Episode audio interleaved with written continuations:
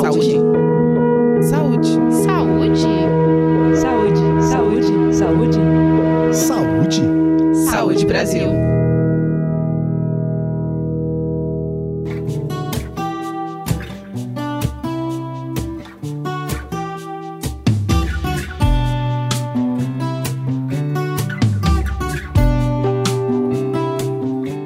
Para falar sobre como possível se beneficiar de uma alimentação saudável quando o assunto são os alimentos in natura e minimamente processados, hoje a gente conversa com a Daniela Canela, que é nutricionista pela Universidade Federal de Goiás, mestre e doutora em nutrição em saúde pública pela Universidade de São Paulo e professora do Instituto de Nutrição da Universidade Estadual do Rio de Janeiro.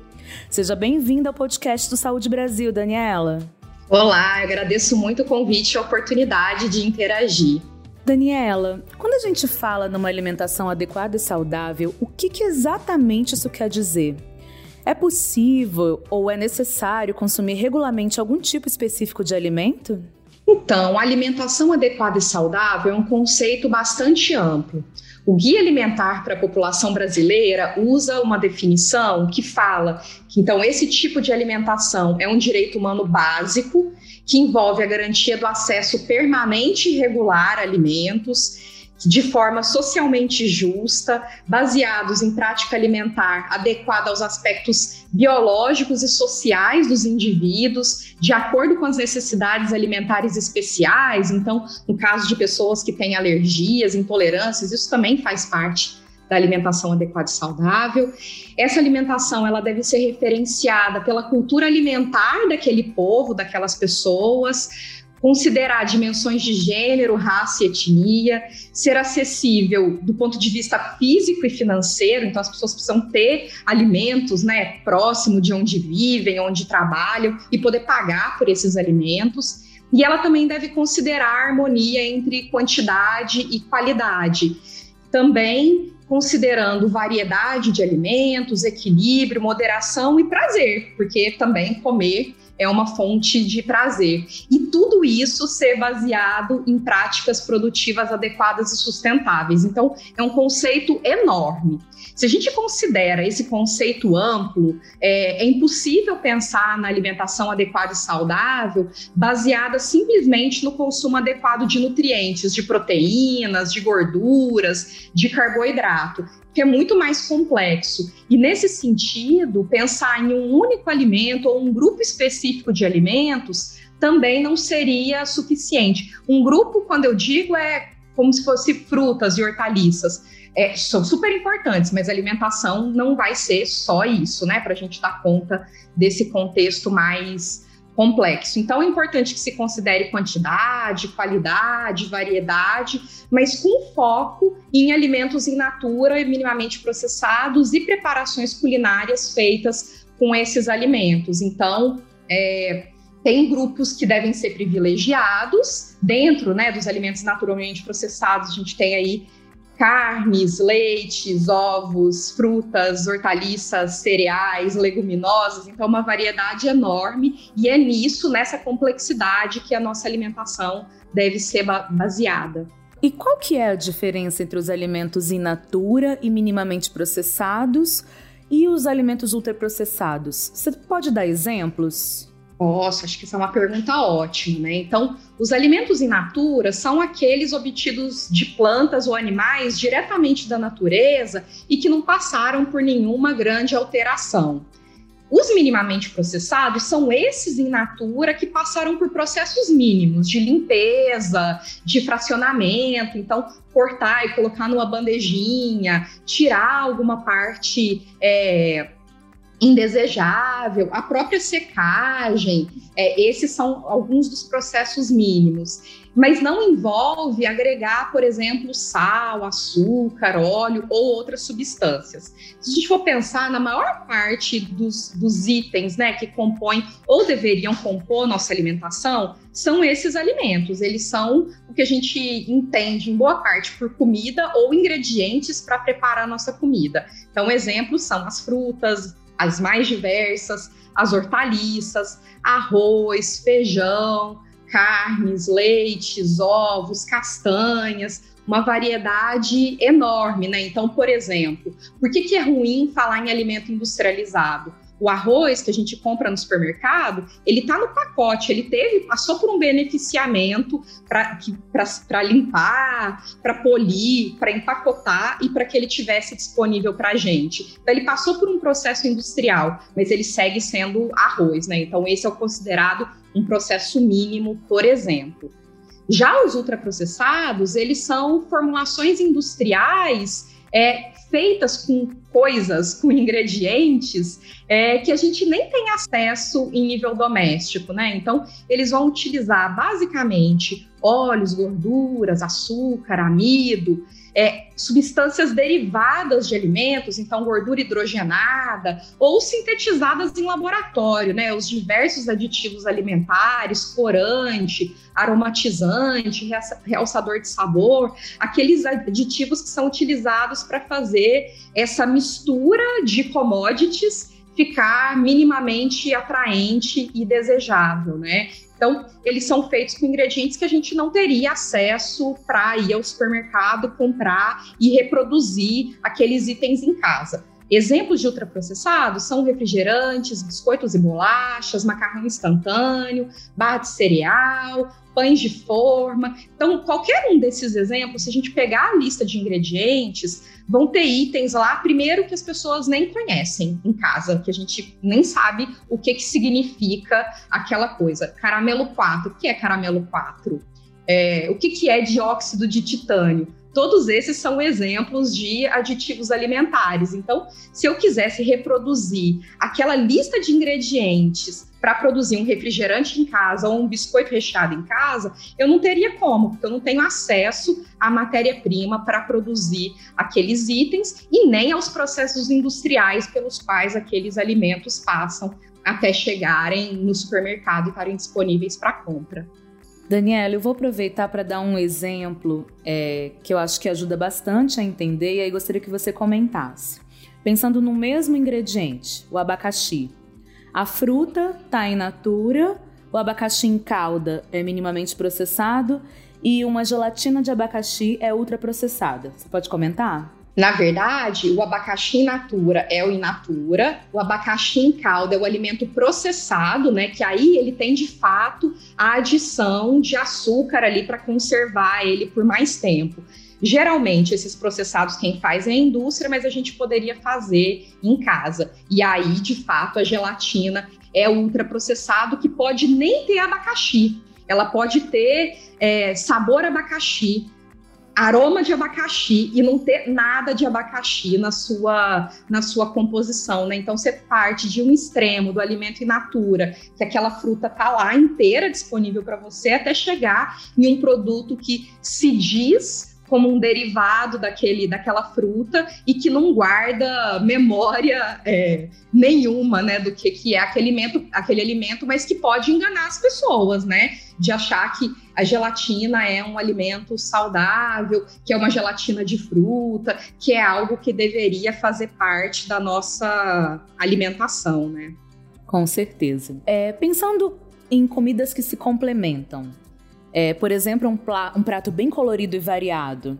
É, ou o feijão da feijoada e a laranja na sobremesa. Você pode comentar um pouco sobre essas e outras combinações que surgem numa alimentação baseada nos alimentos in natura e minimamente processados? Acho que esse exemplo da feijoada ele é bem legal. Apesar da feijoada não ser uma preparação do nosso dia a dia, né? É bastante tradicional, mas não ser algo que a gente come todos os dias. Então, além do feijão das carnes, da feijoada e da laranja, essa é uma preparação que vai ser consumida, vai ser combinada também com arroz e couve, por exemplo.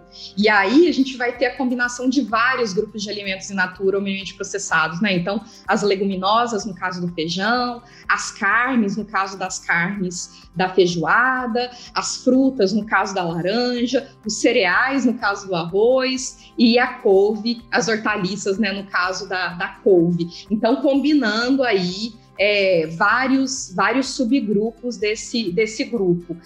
Que vão fazer, né, trazer essa, essa diversidade para a nossa alimentação e vão complementá-la do ponto de vista do consumo de nutrientes, que ele não é, não é só isso que define alimentação saudável, mas isso também é, é bastante importante, né? Então, por exemplo, na alimentação tradicional dos brasileiros, a gente vai ter outros exemplos de combinações como esse caso da feijoada, bastante comuns no nosso cotidiano. Então, a gente poderia ter um almoço composto por arroz, feijão, ovo frito, para o caso de alguém que não consuma carne, por exemplo, hortaliças cozidas, então combinar cenoura e chuchu e uma fruta de sobremesa. Ou ter uma, fazer um macarrão com molho à bolonhesa, mas aí não é macarrão instantâneo, é um macarrão que a gente cozinha por cinco ou sete minutos. É, uma, um molho bolonhesa, salada de alface, tomate, fruta. Então, várias dessas combinações fazem as nossas refeições serem mais diversas, mais variadas em termos de, de consumo de alimentos. Elas são nutricionalmente interessantes e elas são factíveis. Se a gente pensa no tempo de preparo de uma refeição, isso de fato pode ser uma barreira para as pessoas cozinharem. Mas esses dois exemplos que eu dei, né, o arroz com feijão e o macarrão com molho à bolonhesa, diferente da feijoada, eles não vão demorar muito tempo, não vão demandar muito tempo para o preparo. E elas vão ser muito mais gostosas que os alimentos ultraprocessados, que tendem a ser consumidos isolados e sem o ritual da refeição, que também é muito importante para a gente comer com mais calma, com mais tempo, compartilhando quando for possível a refeição, né? Então pensar nessa alimentação tradicional do brasileiro como uma oportunidade de alimentação adequada e saudável, né? Não tem grandes mistérios, boa parte das coisas por gerações a gente já pratica, né? Diferente de outros países. No Brasil a gente tem essa, esse, esse privilégio, né? Sem dúvida. Daniela, quero entrar num outro assunto com você. A publicidade dos produtos ultraprocessados explora muito a ideia de que neles foram adicionadas vitaminas, minerais, e isso aumenta a chance das pessoas verem esses alimentos como saudáveis. Mas tem algum benefício real desses nutrientes aplicados nos produtos ultraprocessados? Então, essa prática é muito comum pela, de, pela indústria de alimentos, né? No entanto, esses nutrientes adicionados, eles muitas vezes não são nem bem aproveitados pelo nosso organismo. A fibra sintética é um exemplo disso, né? E vários desses biscoitos com informação de tem mais fibra, é, essa fibra muitas vezes o nosso corpo nem a utiliza ou não utiliza na sua totalidade. Mas além disso, é, acho que cabe também a gente pensar, né, para além do não, do não aproveitamento dessas vitaminas, minerais e outros nutrientes, se faz sentido, por exemplo, você adicionar um cho achocolatado em pó, né, um ultraprocessado, uma coisa como vitamina C. A vitamina C, ela tradicionalmente, naturalmente, está presente em várias frutas e hortaliças bastante comuns no nosso país. Então, laranja, goiaba, caju, acerola, couve, brócolis, se a gente comesse com alguma frequência esses alimentos em alguma quantidade, se eles fazem parte da nossa alimentação, não é comer laranja todo dia, mas isso fazer parte não faz sentido. Qual é o sentido de o achocolatado em pó trazer esse nutriente, por exemplo, né? Então, no fundo, a adição desses nutrientes nos ultraprocessados, ela serve mais como uma estratégia para que esses alimentos sejam promovidos pela empresa, né? Estratégia de marketing mesmo, que para promoção da saúde e da alimentação adequada e saudável, né? Então, alimentação baseada na combinação de diferentes alimentos naturalmente minimamente processados, ela fornece tudo ou quase tudo que a gente precisa em termos de vitaminas, minerais, fibras e outros nutrientes. Então não faz sentido a gente depender dessa vitamina C adicionada ao achocolatado, por exemplo, né? É estratégia de marketing mesmo e não estratégia de promoção de saúde. Bom saber. Muita gente ainda acredita que é difícil alcançar essa alimentação adequada, saudável, do qual a gente está falando. Como que a gente incorpora isso no dia a dia? E como que a gente pode desconstruir essa ideia de que comer bem é caro ou complicado? Talvez o primeiro passo para isso seja que a gente reconheça a alimentação adequada e saudável como algo importante e que merece algum grau de priorização na nossa vida. Mas não é só isso. Que a gente precisa reconhecer que pessoas de diferentes classes sociais, gêneros, raças, vivendo, vivendo em cidades de diferentes tamanhos, podem enfrentar e perceber essas dificuldades de formas diferentes. O Guia Alimentar para a População Brasileira, ele reconhece que existem barreiras para que a gente incorpore as suas recomendações na nossa vida, né? Então, essa recomendação de evitar ultraprocessado, de basear nossa alimentação em alimentos in natura e minimamente processados. O guia discute algumas barreiras e eu queria destacar três delas. Uma é o tempo, a outra é o custo e a outra é o acesso físico aos alimentos. E superar essas barreiras vai passar tanto por ações, iniciativas individuais, em alguns casos isso é possível, mas por vezes a gente vai precisar da ação coletiva e da cidadania para que a gente consiga é, superar essas, essas barreiras, né? Então, preparar as refeições é mais que simplesmente alguém cozinhar a comida. Isso demanda planejamento prévio do que, que vai ser preparado, do que, que vai ser comprado, a realização da compra propriamente dita, armazenar o alimento em casa. Então, esse alimento chegou do supermercado, vai ser lavado? Não vai? Vai ser dividido em vasilhas? Precisa colocar em, em alguma embalagem, um saco? É, quem que vai fazer isso? Vai fazer algum pré-preparo, então já vai deixar alguma coisa cortada, alguma coisa limpa, alguma coisa temperada para que a refeição seja feita em outro momento. E depois de tudo isso, dessa etapa antes e da realização da refeição em si, tem a limpeza disso tudo. Então, nesse sentido, a responsabilidade não pode ser só da mulher, ela tem que ser dividida entre todas as pessoas que vivem na casa e que ali se alimentam. Isso ajuda a superar a barreira do tempo, por exemplo. Planejamento também vai ajudar quando a gente está com a vida corrida, tem menos tempo para o preparo especificamente, já deixar algumas coisas adiantadas facilita, mas pensar na dinâmica domiciliar é um ponto fundamental para quem vive com mais com, a, com alguma outra pessoa em casa. Em relação ao custo, não comparando item a item, por exemplo, maçã e uma barra de cereal, mas pensando no conjunto de alimentos, né, na alimentação baseada em alimentos in natura ou minimamente processados, contra uma alimentação baseada em alimentos ultraprocessados, no Brasil, até hoje, 2021, o que a gente tem de dados é que a alimentação baseada em alimentos in natura ainda é mais barata.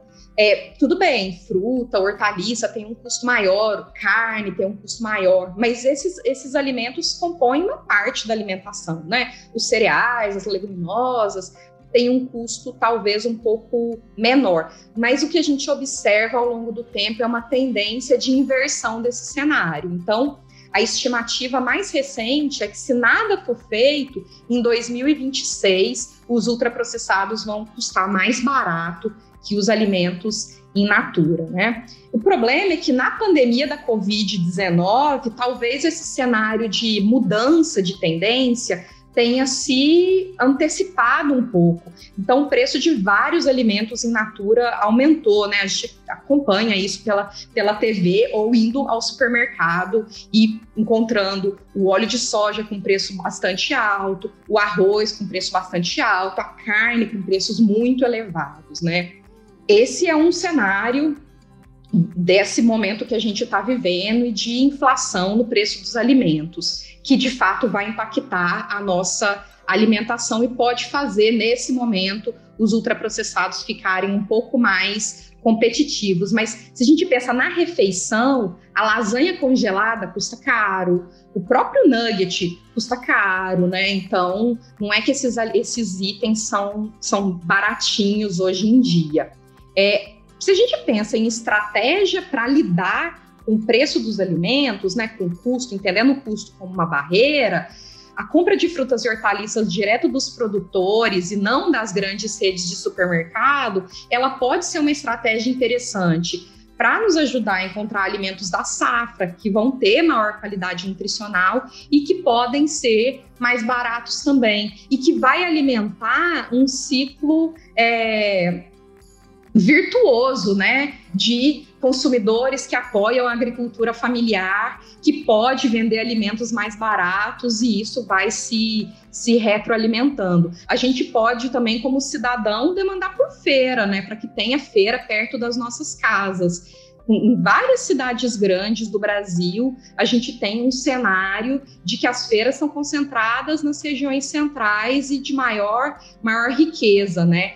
O cenário pode ser diferente nas cidades pequenas, mas nas grandes cidades as feiras estão concentradas e a gente precisa que elas se capilarizem para ter acesso, para garantir acesso físico e financeiro adequado para todas as pessoas.